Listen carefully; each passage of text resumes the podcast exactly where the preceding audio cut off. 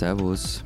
Grüezi. Und hallo, willkommen zur 173. Ausgabe unseres Transalpinen Podcasts mit Lenz Jakobsen, Politikredakteur bei Zeit Online in Berlin. Matthias Daum, Leiter der Schweizer Ausgabe der Zeit in Zürich. Und Florian Gasser, Leiter der Österreichseiten der Zeit in Wien unsere zwei Themen diese Woche. Wir wollen reden zum einen äh, über den Tourismus, der in euren Ländern ja auch als Wirtschaftszweig sehr wichtig ist. Und äh, wir haben ja nun leider, äh, zumindest hier in Berlin, mittlerweile eher Herbst. Die Saison, die Sommersaison zumindest geht also end, zu Ende. Wir wollen darüber reden, wie schlimm es denn so war, was wer so alles überlebt hat, was so die Probleme waren, wie so der Urlaub in euren Ländern war. Und wir wollen reden über die äh, Ehe für alle. Und wenn Sie jetzt das Gefühl haben, Moment, die gibt es doch schon lange, dann leben Sie nicht in der Schweiz. Dort hat es etwas länger gedauert. Äh, Matthias wird uns berichten, warum und was genau dort Liebe Lenz, liebe Lenz. Ja. Es ist nie genug, über die Liebe zu reden. Man kann nie genug über die Liebe reden. Über die Liebe reden. Matthias. Äh, Valentinstag ist im Februar. Jetzt stimmt's mal ab äh, am Sonntag und dann schauen wir weiter. Äh, nicht diesen Sonntag, 26. Äh, September, aber auf jeden Fall, wenn Sie uns unsere, Ihre Liebeslieder, Liebesgedichte, Sonette schicken wollen, tun Sie das am liebsten als Audiodatei auf alpen.zeit.de. Und wenn Sie vorher ähm, was von Ihrem Sommerurlaub erzählen wollen, können Sie das natürlich auch tun. Ähm, das ist unser erstes Thema. Während ich in diesem Frühjahr und ja eigentlich im letzten Frühjahr auch schon im ersten Corona-Frühjahr ständig über Inzidenzen reden wollte und über Parlamentsbeteiligung bei der Corona-Politik und Freiheit versus Sicherheit und solche Dinge, habt ihr in meiner Erinnerung, vor allem du, lieber Florian, immer gerufen, aber der Tourismus, aber die Hotels, wie sollen sie denn bloß überleben? Ein, einmal Tourismusdirektor, immer Tourismusdirektor Gasser. Ich habe nichts anderes erwartet. Ähm, nun ist die Sommersaison fast vorbei. Äh, wie war es denn nun? Wie schlimm war dieses Jahr für die österreichischen äh, Hoteliers? Naja, leibend war es nicht. Ähm. Also es, es war natürlich weniger. Also es gibt nur keine endgültigen Zahlen. Ähm, dafür ist es einfach nur zu früh. Aber also von Mai bis Juli lag man bei den Nächtigungen nur immer 33,6 Prozent unter 2019. Ähm, also es war irgendwie für die Umstände eh, kann man sagen, okay und so, aber gut war es nicht. Es hat jetzt aber niemand damit gerechnet, dass es, dass es gut wird. Wobei es im, im Juli schon ähm, ein bisschen besser gelaufen ist als nur im Mai und Juni. Hm, hm. Das ist ja auch das, was man hier in Deutschland, wo es ja auch ein bisschen Tourismus zumindest gibt, also an Nord- und Ostsee vor allem, aber natürlich auch in Bayern, ich möchte jetzt natürlich keine Mittelgebirge diskreditieren, also schreiben Sie mir bitte keine bösen Mails, wenn Sie sagen, auch im Harz gibt es Tourismus, ich weiß. Auch da hört man, äh, dass die Spätsaison, äh, dass man darauf sehr große Hoffnung setzt, also dass jetzt hoffentlich alle im September äh, nochmal ordentlich wegfahren, weil sie sich die Urlaubstage aufgespart haben oder sich vorher nicht getraut haben. Aber wer war denn das, Florian, der bei euch dieses Jahr Urlaub gemacht hat? Waren das die gleichen wie sonst oder waren das nur Österreicher? Wie viele Deutsche waren bei euch? Wie waren da so die Verhältnisse? Deutsche waren, sind und bleiben die größte Gruppe im österreichischen Tourismus. das ist einfach so. Also im, im Juli gab es ähm, 6,32 Millionen Nächtigungen von Deutschen in Österreich. Das sind, weiß ich nicht, 6, irgendwas Prozent weniger als im Vorjahr. Ähm, und um die Dimension zu verdeutlichen, nach den Deutschen folgen die Niederländer mit etwas über einer Million Nächtigungen. Also gigantisch. Und ein bisschen ist der Verlust insgesamt kompensiert worden, dadurch, dass mehr Österreicherinnen und Österreicher daheim Urlaub gemacht haben. Ähm, das war irgendwie 13,7 Prozent mehr als im vergangenen Jahr. Aber du kannst, also du kannst die Gruppe der Deutschen nicht kompensieren mit Österreicherinnen und Österreichern. Unmöglich. In der Schweiz war es ähnlich, also vor allem bezüglich, äh, wie viel schlechter der Sommer 2021 äh, gegenüber dem Rekordsommer 19 war. Das ist das, ja noch wichtig zu sagen. Also das, das war bei uns äh, auch Rekordsommer 2019. Ja. Also 2021 weiter gleich schlecht wie 2020 und das heißt etwas 40 Prozent schlechter vom Umsatz her als eben dieser Rekordsommer 19.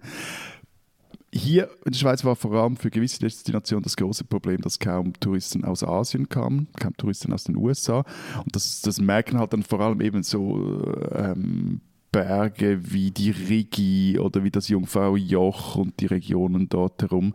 Vor allem bei der Rigi ist interessant, die haben dann äh, nur Klammerbemerkung, die haben recht zügig auf äh, Schweizer Touristen umgestellt. Also zurzeit fahren diesen Sommer fahren durch Zürich Trams mit großen Werbungen für Rigi, also besuchen sie die Königin der Berge so und auch äh, plötzlich äh, man gab Kinder und Jugendliche bis 15, wenn sie in Begleitung der, der Eltern auf die Rigi wollen, kommen sie gratis rauf. Also die mussten da recht zügig ihre Zielgruppen oben disponieren. Aber darf ich ja nochmal nachfragen, ja. Matthias, bei den asiatischen Touristen, von denen du jetzt gesprochen hast, das ist ja, wenn ich mich richtig erinnere, wir haben ja in früheren Folgen durchaus ab und zu mal über Tourismus geredet, weil das allem, vor allem bei euch ja so ein wichtiges Thema ist, offenbar. Ähm, wir registrieren deinen Unterton. Nein, nein, alles in Ordnung. Ich lasse mich ja gerne auch auf die Wünsche der Kleineren in der Runde ein. Alles, alles okay.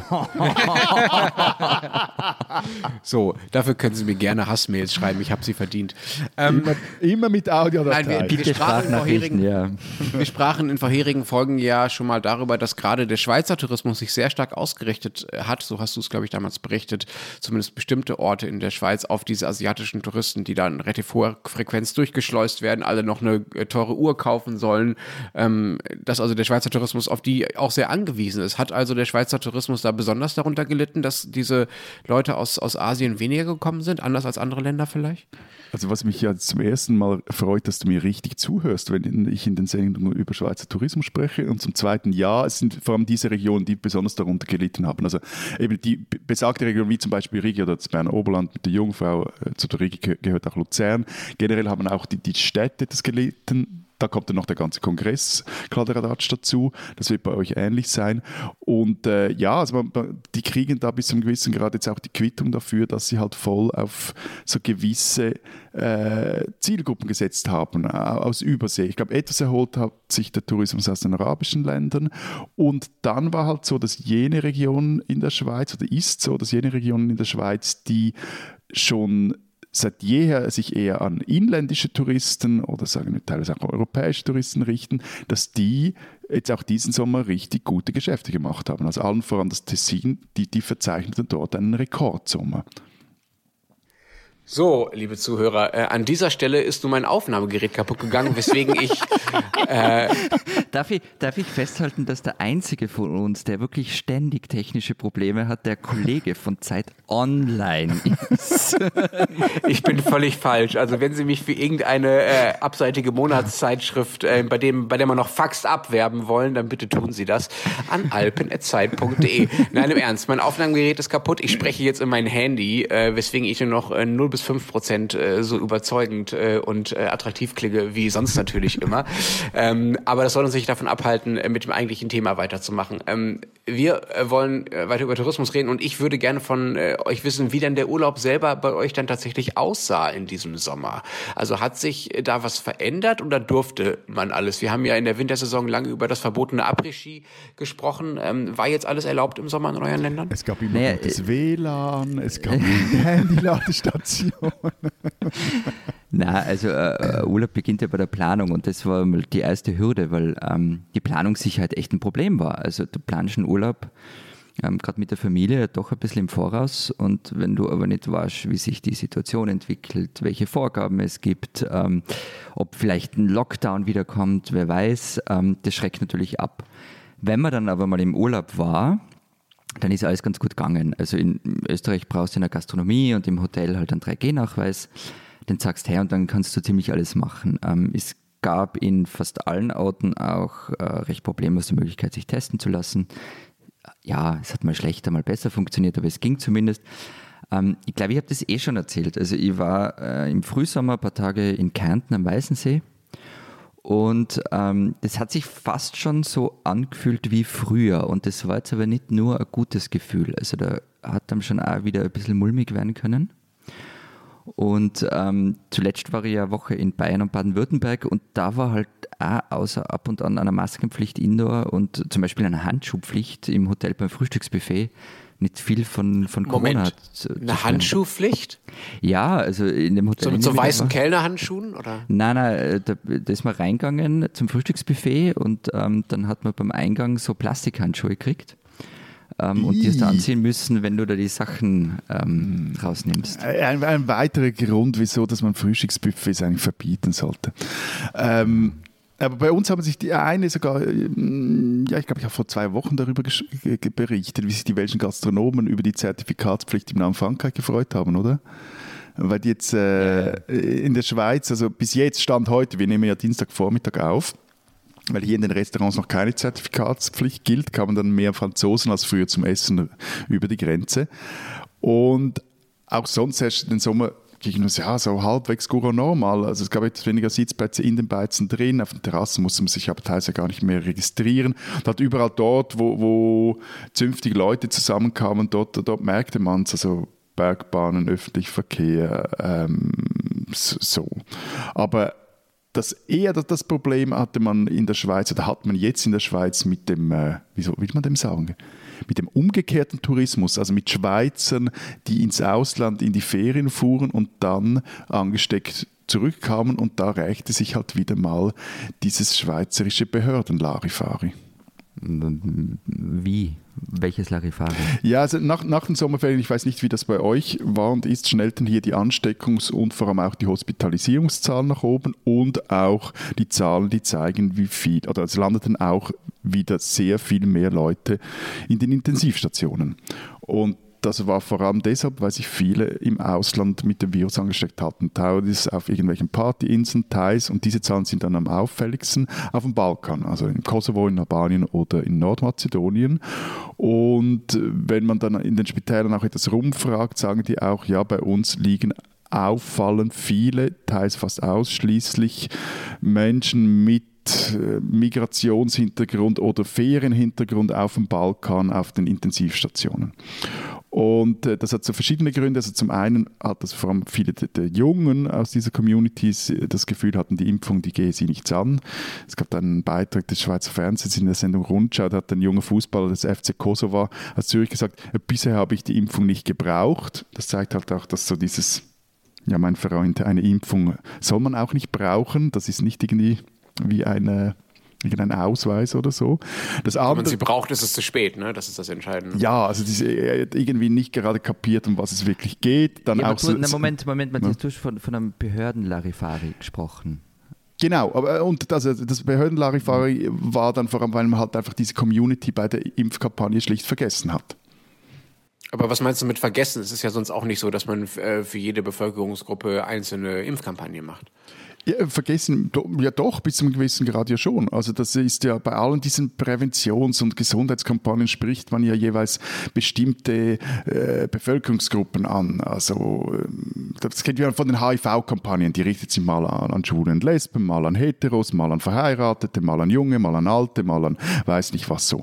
Aber bei der Impfkampagne des Bundes hat man so das Gefühl, das kann man alles über einen Leist brechen, also so eine One-Fits-All-Lösung und dann halt noch die, die, die Prospekte und Broschüren und Flyer Reihe und so in verschiedene äh, Sprachen übersetzen und, und gut sei es. Aber ich meine, bei euch war das ja irgendwie anders. Da gab es in Thüringen, gab es glaube ich ja Würste, wenn man sich impfen ließ. Oder in, in Wien gab es so diese Impfboote und, und, solche Dinge, wo man ja bewusst auch Junge versucht hat, vom Impfen zu überzeugen. Ja, aber, unser, aber Moment, unsere Impfquote ist jetzt nicht so sensationell. sensationell ja, aber trotzdem, gut, also. aber mein Anspruch wäre schon, dass irgendwie Behörden so das Ding haben, hey, irgendwie Gefühle in verschiedene Bereiche, Fühler in verschiedene Bereiche und merken, hey, da haben wir wirklich eine unterdurchschnittliche Impfquote. Wir haben aber gleichzeitig in dieser Community auch viele Leute, die sehr stark dem Virus ausgesetzt sind, weil sie in der Gastronomie, wo wir beim Thema Tourismus werden arbeiten oder an der, der, der Mikrokasse oder auf dem Bau etc. Also das sind ja nicht alles so Homeoffice-Sesselfurzer wie wir.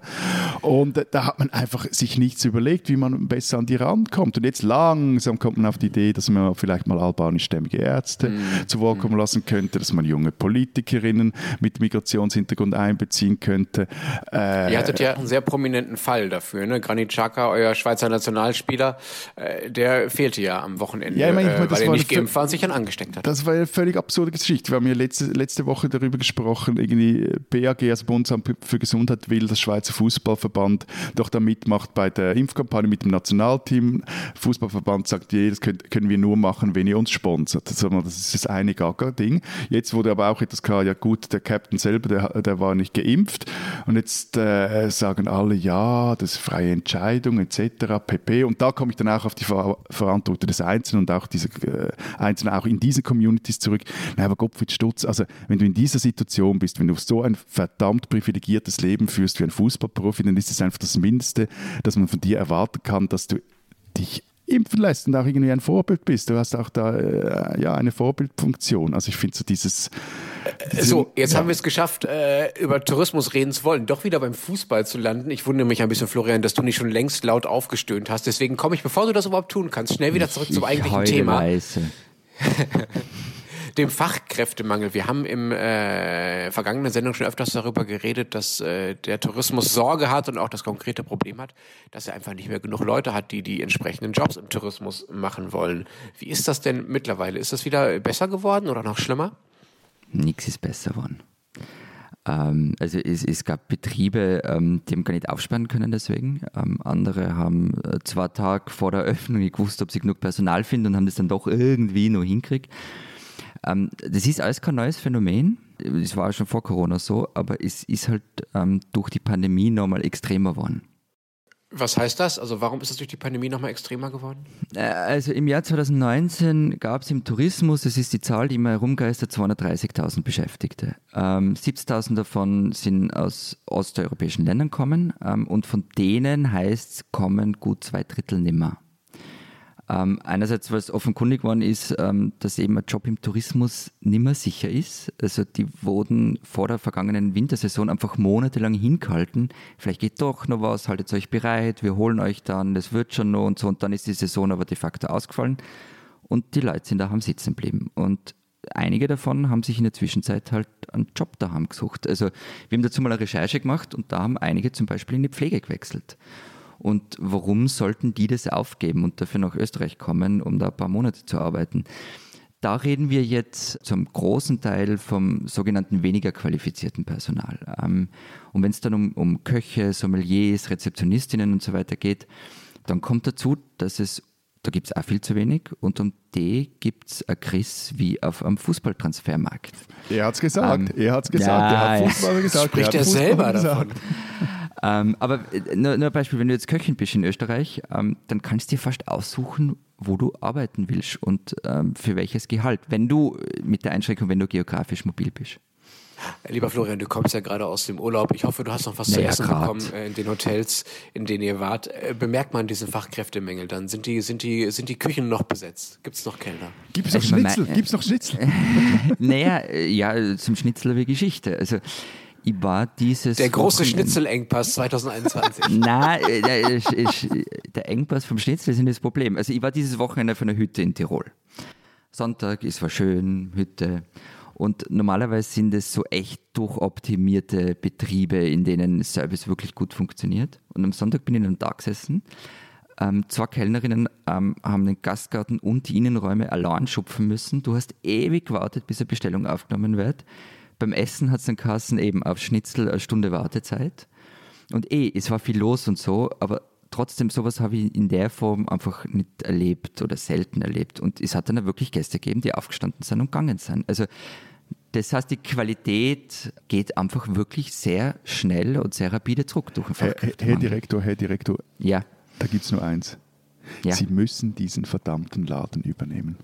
Die Hütte oder eine ist Nein, nicht nur die Hütte, den ganzen Laden. Tourismus nein, Österreich oder wie das nein, nein, nein, bei euch heißt. Die Hütte. Ich nehme die Hütte. Aber aber im Ernst, ähm, du hast ja oft davon berichtet, wie einflussreich äh, die Tourismusbranche bei euch auch politisch ist. Äh, wenn es dieses große Problem des Fachkräftemangels gibt, offenbar im Tourismus in Österreich und ja wahrscheinlich in anderer Form auch in der Schweiz und in Deutschland ja übrigens auch, was ist denn die politische Antwort darauf? Was kann man denn dagegen tun? Na gut, sie bezahlen einfach die Leute zu schlecht. Ja, also am Ende, also es gibt viele Pläne und Konzepte, die vorgestellt werden. Ich halte das vieles davon für Schall und Rauch.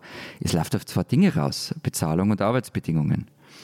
Ähm, fangen wir mit den Arbeitsbedingungen an. Also wenn es keine Kinderbetreuung gibt ähm, in dem Ort, in dem du arbeitest oder zumindest im Nachbarort, ähm, die, die, mit den Öffnungszeiten von Restaurants und Hotels irgendwie in Einklang ist, dann wird es schwierig. Ähm, wenn geteilte Dienste sorry, sorry, sind geteilte mhm. Dienste, also es ist Zimmerstunde. Das ist, wenn du ja, morgen genau- arbeitest, genau, dann hast du Pause genau, du machst, du machst das Frühstücksbuffet, ja. das du nicht magst. Ähm, dann, dann sind die Leute auf der, auf der Skipiste und am Abend hast du wieder Dienst. Das ist halt, äh, man, ja, es ist Arsch. Entschuldigung, aber es ist einfach so. Ähm, Wenn es zu wenig Ganzjahresstellen gibt, ähm, nur dazu, dann wird es halt auch schwierig. Und dann kommen wir zur Bezahlung. Also laut Kollektivvertrag kriegt ein Facharbeiter im Tourismus 1688 Euro im Monat in den ersten drei Jahren und nach 22 Jahren 1865 Euro brutto. Das ist halt der Hohn. Nach wie vielen Jahren? 22. Also noch nicht mal 200 Euro Gehaltssteigerung Ja. nach 22 Jahren, das ist, Nein, also, zwar- kann ich mir fast ich, nicht vorstellen. Ich höre hör die Hoteliers jetzt schon schreien, das tun sie nämlich immer, wenn ich diese Zahlen sage und auf den Kollektivvertrag verweise, weil die sagen, na, na, wir zahlen eh alle über Kollektiv und so weiter. Eh, stimmt, tun sie ja. Also tun, die meisten zahlen viele Leute in ihren Betrieben über Kollektiv, aber sie weigern sich halt trotzdem, ihn endlich einmal anständig anzuheben. Aber warum? Also wenn sie alle besser zahlen, dann dürfte es ihnen ja auch nicht wehtun, wenn sie die Untergrenze anheben. Ja, ja, wenn man, wenn man diese Frage dann stellt und sagt, ihr seid euch doch eh alle einig, ihr sagt alle dasselbe, ja, dann macht es halt und dann schaut man oft in betretene Gesichter und dann windet man sich so ein bisschen. Und einmal hat man ein Hotelier in einem kurzen Moment der Ehrlichkeit dann gesagt, ja, weil wir dann den Ausländern auch mehr zahlen müssen. Das heißt, die zahlen sie, zahlen sie schlechter als die Inländer. Naja, na, der Punkt ist, ähm, du darfst den nicht unter dem Kollektivvertrag bezahlen. Und wenn der Kollektivvertrag sehr niedrig ist, dann kannst du eben gewissen Leuten wenig zahlen, nämlich kollektiv, und anderen Leuten kannst mehr zahlen. So. Und wenn jetzt aber der, der Kollektivvertrag an, äh, angehoben wird, dann musst du allen mehr zahlen. Darauf läuft es raus. Ähm, Oh, oh, oh, aber gibt es da keine gescheite Gastro-Gewerkschaft?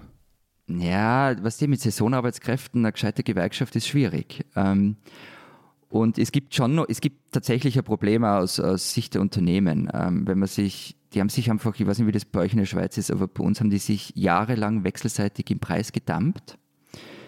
Also irgendwie die Viersteinbetriebe sind billiger geworden, haben Druck auf die, Dreisteinbetriebe ausgeübt und so weiter. Und das sickert also langsam durch. Ähm, also Beispiel war jetzt äh, Mario Gerber, das ist ein Tiroler Hotelier und ÖVP-Politiker und der hat zuletzt gesagt, Köche und Kellner verdienen zu wenig und der Tourismus verkauft sich in Summe zu billig. Hm, Da scheint also was in in Bewegung zu geraten. Muss es ja vielleicht auch. Wir haben jetzt anderthalb Wintersaisons und äh, zwei Sommersaisons mit Corona hinter uns. Wie viele Opfer hat das denn schon gefordert? Wer hat denn schon alles dicht gemacht? Ja, also wenn die keine Angestellten mehr haben, du hast schon gesagt, ein paar konnten gar nicht mehr aufsperren. Wie groß ist der Kahlschlag im österreichischen und im Schweizer Tourismus? Er ist im Großen und Ganzen bislang ausgeblieben, ähm, aber die Sommersaison ist halt da nicht das große Ding. Die Frage, auf die es zulaufen wird, ist, ähm, was im Winter passiert. Und das traut sich halt wirklich nur niemand Ja, vorherzusagen. und es ist halt immer auch noch so, dass äh, auch immer noch sehr viele dieser staatlichen äh, Unterstützungsmaßnahmen am Laufen sind. Und deswegen sind, Ja. weil die jetzt teilweise dann auslaufen, sind bei uns schon recht viele wieder nervös. Also bei, es ist ja auch bei uns so, dass die, die Du hast vorhin gesagt, die Hoteliers schreien. Irgendwie habe ich mich gefragt, wieso schreien diese Gastro- und Hotelierbranchen immer so laut? Das tun sie nämlich bei uns auch. Also jetzt zur Zeit läuft der, der Gastro-Swiss-Chef wieder mal Sturm gegen eine Zertifikatspflicht in den Restaurants. Und damit macht er sich aber in der eigenen Branche nicht nur Freunde, weil die auch checken, dass halt irgendwann mal ist die Mehrheit geimpft und die will vielleicht lieber nicht mit den Ungeimpften in der Beiz sitzen. Die Hoteliers fordern jetzt eben eine Verlängerung der Kurzarbeit. Das ist so eine dieser staatlichen Maßnahmen. Und schon beschlossen ist, äh, die Tourismusbranche jetzt äh, auf Bundesebene mit zusätzlich 60 Millionen Franken gefördert wird. Meiste Geld davon fließt dann ins Marketing, Rest in so regionale Projekte und die Innovationsförderung. Ich meine, als wir äh, vor anderthalb Jahren ungefähr über Tourismus und Corona mal geredet haben, war auch so ein bisschen die Hoffnung, dass diese Krise, das war ja bei vielen äh, Corona-Themen so, dass diese Krise, die durch die Pandemie kommt, auch der Auslöser dafür sein könnte, Dinge mal grundsätzlich umzubauen, also eine Transformation der Tourismusbranche hinzukriegen. Ist von diesen Hoffnungen irgendwas geblieben? Wird da irgendwas grundsätzlich umgebaut? Ach, es gibt haufenweise Sonntagsreden dazu, ähm, ob daraus was wird, Puh, keine Ahnung.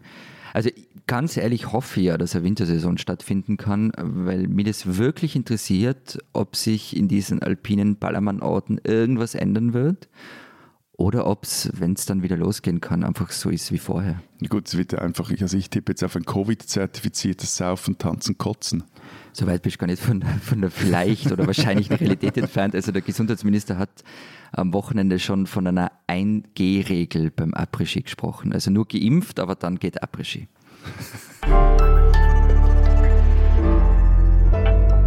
Diesen Österreicher sollten Sie kennen. Elias Hirschel ist 27 äh, Jahre alt, äh, Wiener und hat gerade sein äh, drittes Buch veröffentlicht. Das heißt salonfähig und lässt sich als, ich zitiere, satirisches Sittenporträt von Kanzler Kurz und vor allem seine Anhänger lesen. So schreibt das unser Kollege David Hugendick in seiner Rezension auf Zeit Online. Zitat weiter. Sie treten uns hier als cartoonesk wohlstandsverwahrloste, herrenmenschelnde Karls, Monis und Sophias entgegen, die in Wiener Diskotheken Survival of the Slim Fittest spielen.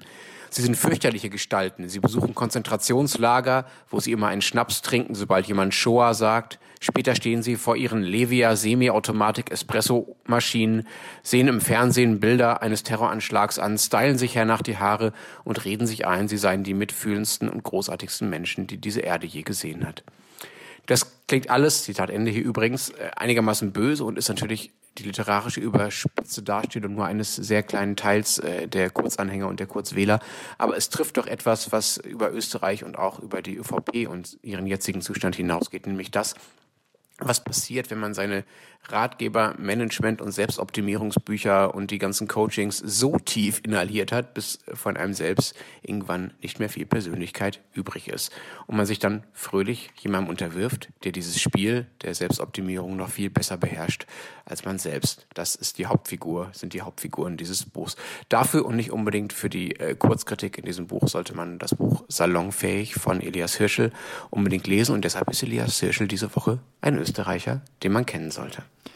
Und ich möchte da noch einen Werbeblock einfügen. Wenn es noch mehr interessiert, der kann diese Woche auf den Österreichseiten der Zeit ein Interview mit Elias Hirschel lesen, das Corinna Milborn geführt hat. Und darin erzählt er erstens, wie es für ihn war, in diese Welt einzutauchen. Und er erzählt zweitens, dass ihm das gar nicht so recht ist, dass dieser Roman als Schlüsselroman über Sebastian Kurz gelesen wird.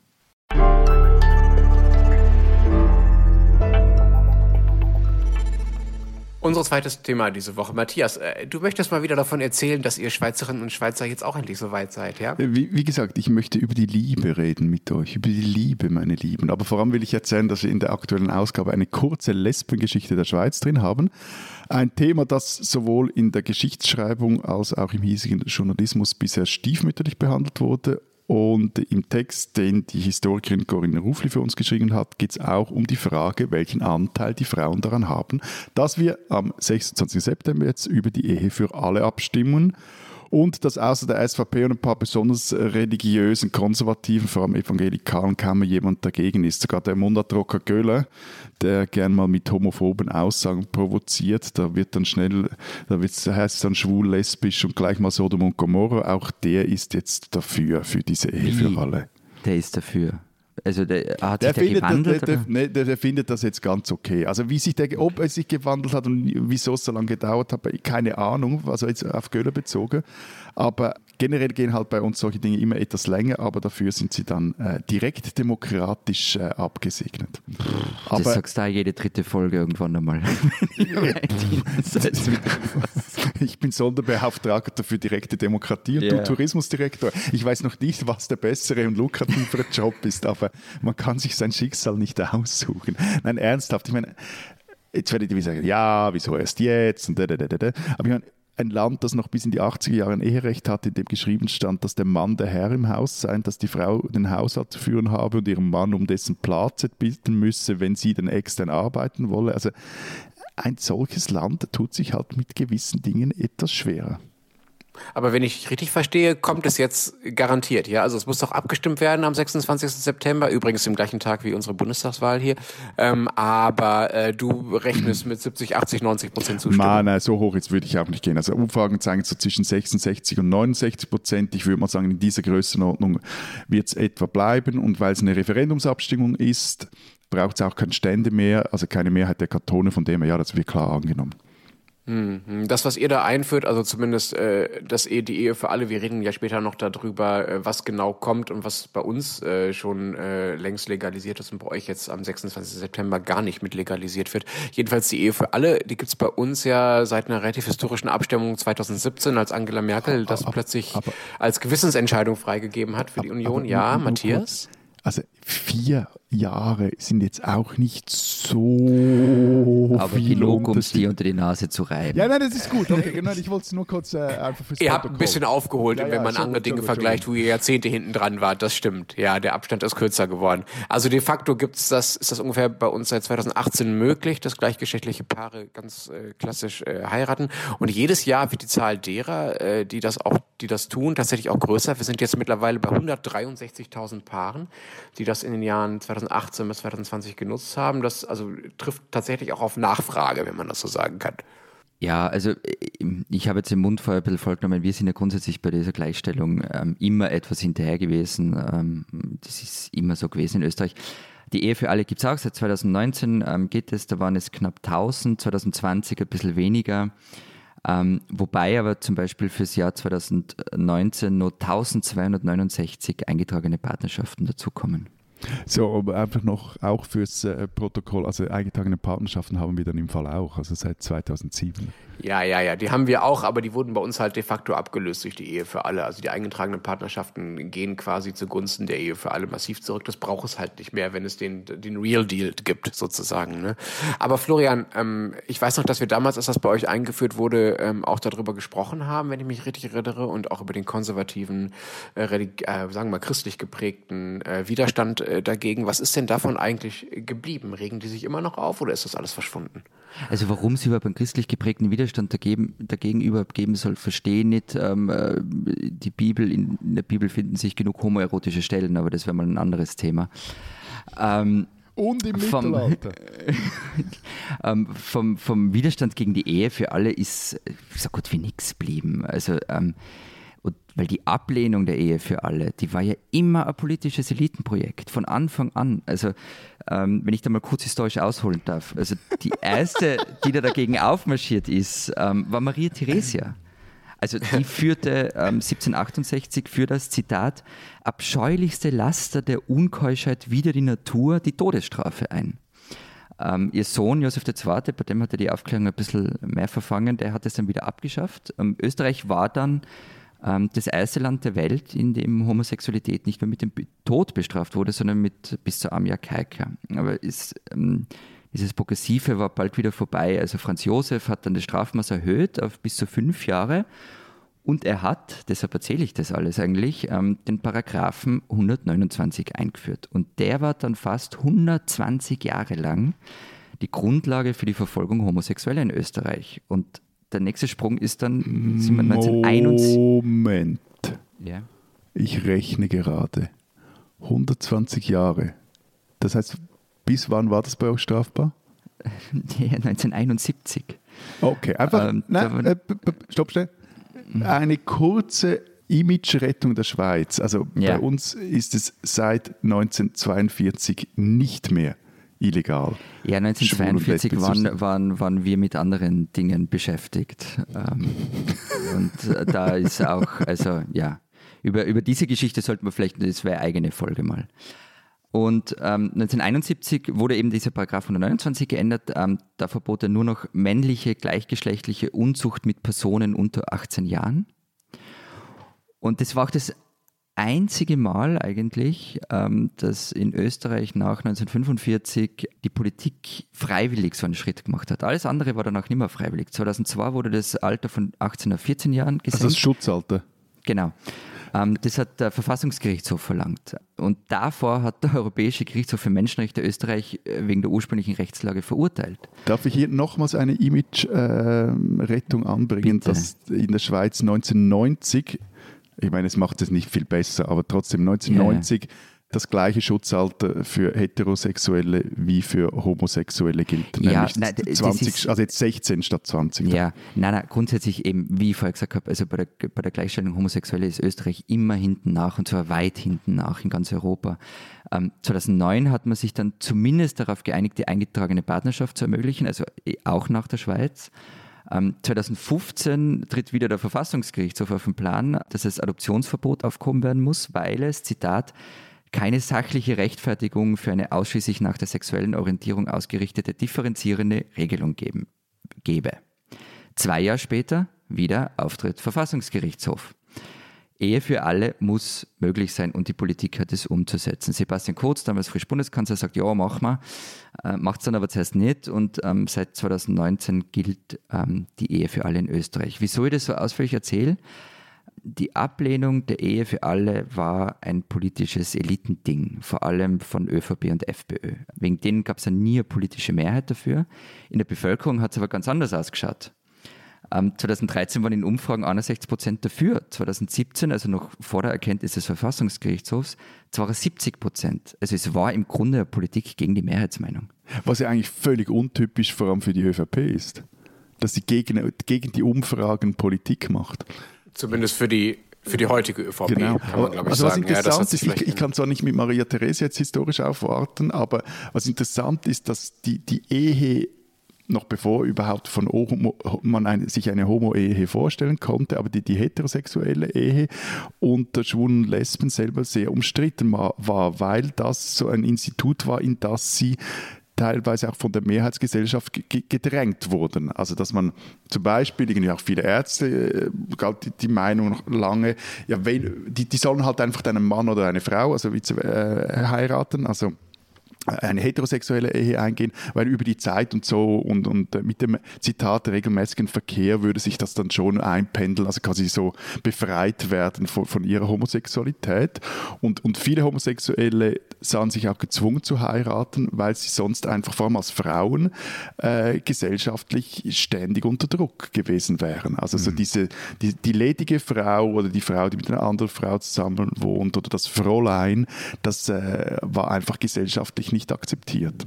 Darf ich da noch ganz kurz, noch kurz, was einwerfen, ähm, dass ich im Mai dieses Jahres ähm, zu dem Thema im ORF äh, äh, Dokumentarfilm gelaufen ist, der heißt Verbotene Liebe von der Todesstrafe zur Ehe für alle. Ähm, den kann man ruhig mal anschauen.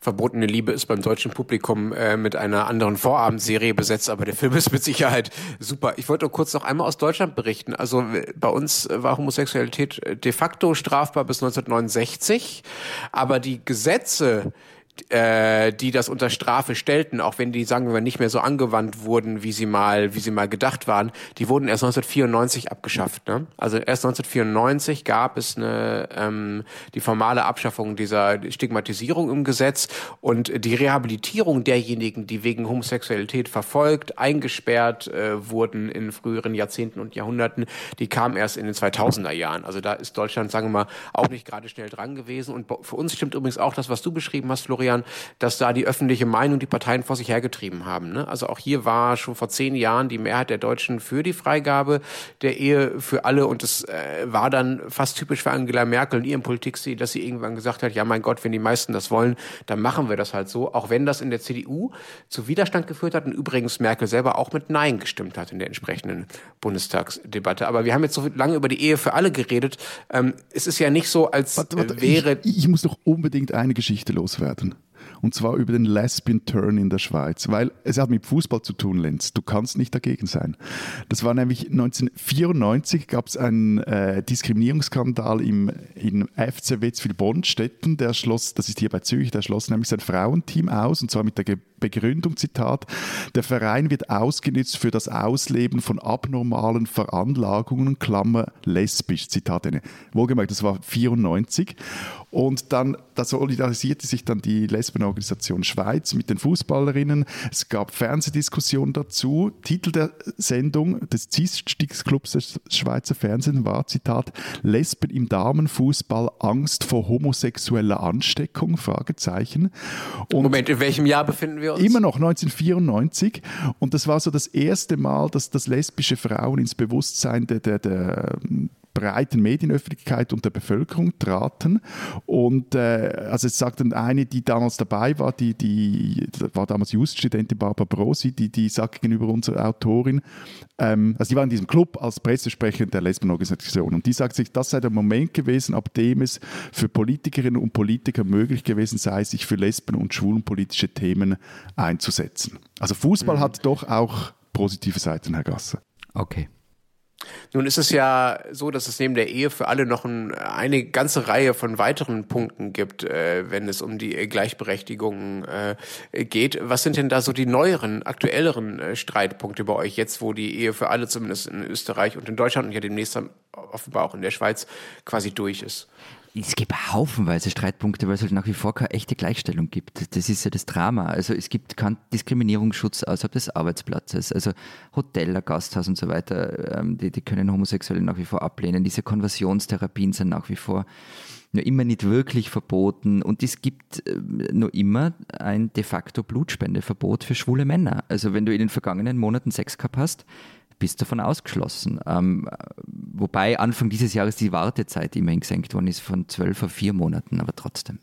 Also in der Schweiz ist die Diskriminierung aufgrund sexueller Orientierung von Verfassungswegen seit, seit dem Jahr 2000 verboten und vergangenes Jahr 2020 wurde auch die Antirassismusstrafnorm ausgeweitet das sind jetzt auch homophobe Äußerungen und Handlungen gesetzlich verboten. Allerdings gilt das nicht für Äußerungen und Handlungen aufgrund der Geschlechtsidentität.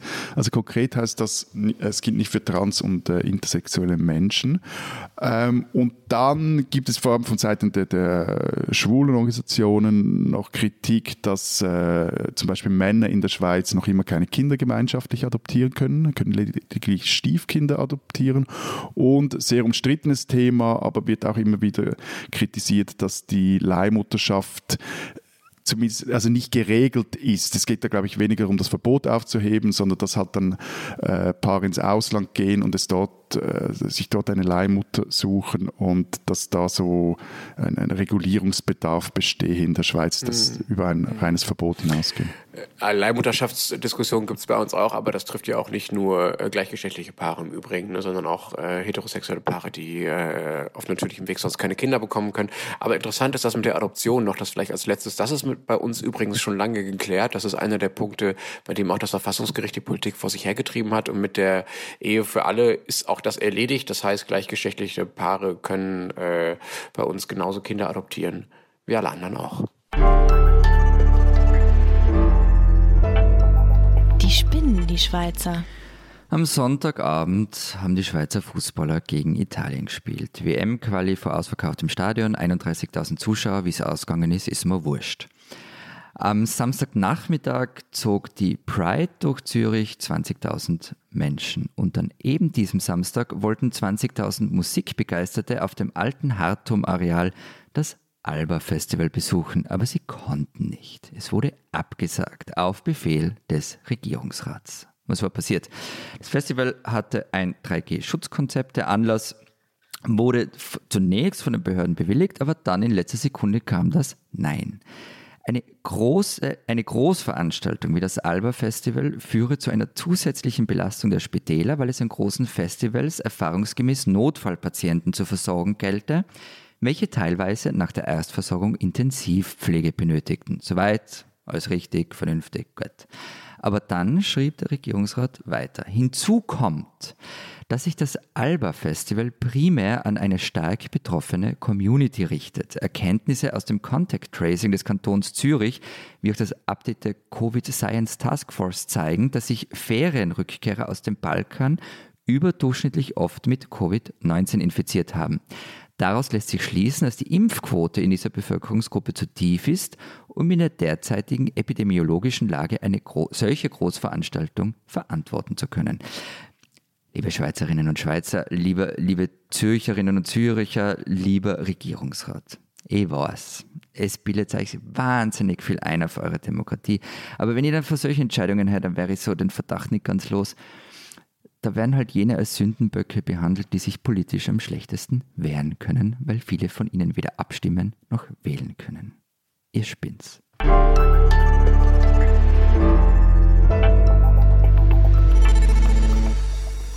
Das war's diese Woche mit unserem Transalpinen Podcast. Es gibt auch die Zeit Schweiz und die Zeit Österreich, wenn Sie wissen wollen, was in den Ländern sonst noch so los ist. Was habt ihr vorbereitet? Ja, unsere Kollegin Sarah Jäcki hat ein äh, Interview mit dem österreichischen Hunde- und Wolfforscher Kurt heißt er, oder? Kotterschall, mhm. äh, geführt. Äh, und zwar ging es da um die Frage, wieso wollen alle einen Hund und gleichzeitig wieso wollen so viele den Wolf, also den äh, Urahn des Wolfs, lieber abknallen, wenn er sich in den Alpen umtreibt. Wir haben neben dem Interview mit Elias Hirschl noch ein äh, großes, wirklich tolles Porträt über Peter Kaiser, den Kärntner Landeshauptmann, der so ein bisschen der Gegenentwurf von Jörg Haider ist. Simone Brunner hat ihn äh, länger begleitet in Kärnten und ähm, ich schreibe dann auch noch was über die Habsburger und Tourismus. Nein, so ja. eine Überraschung. Ah, auch bei Zeit Online gibt es mit Sicherheit das ein oder andere Mittelalterstück, wenn Sie ein bisschen im Archiv googeln ähm, oder auch bei Zeit Print. Ähm, da können Sie also nachsehen, was in Deutschland so los ist und äh, früher mal los war. Wir hören uns nächste Woche wieder. Bis dahin sagen wir. Vielen Dank. Adieu. Und tschüss.